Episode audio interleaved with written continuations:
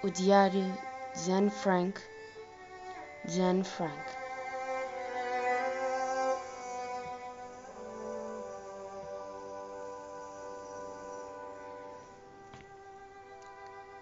É difícil em tempos como estes ideais, sonhos e esperanças permanecerem dentro de nós sendo esmagadas pela dura realidade.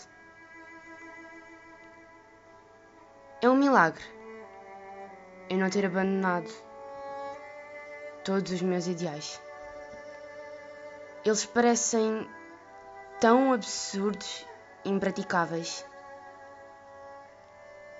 No entanto, eu apego-me a eles porque eu ainda acredito apesar de tudo,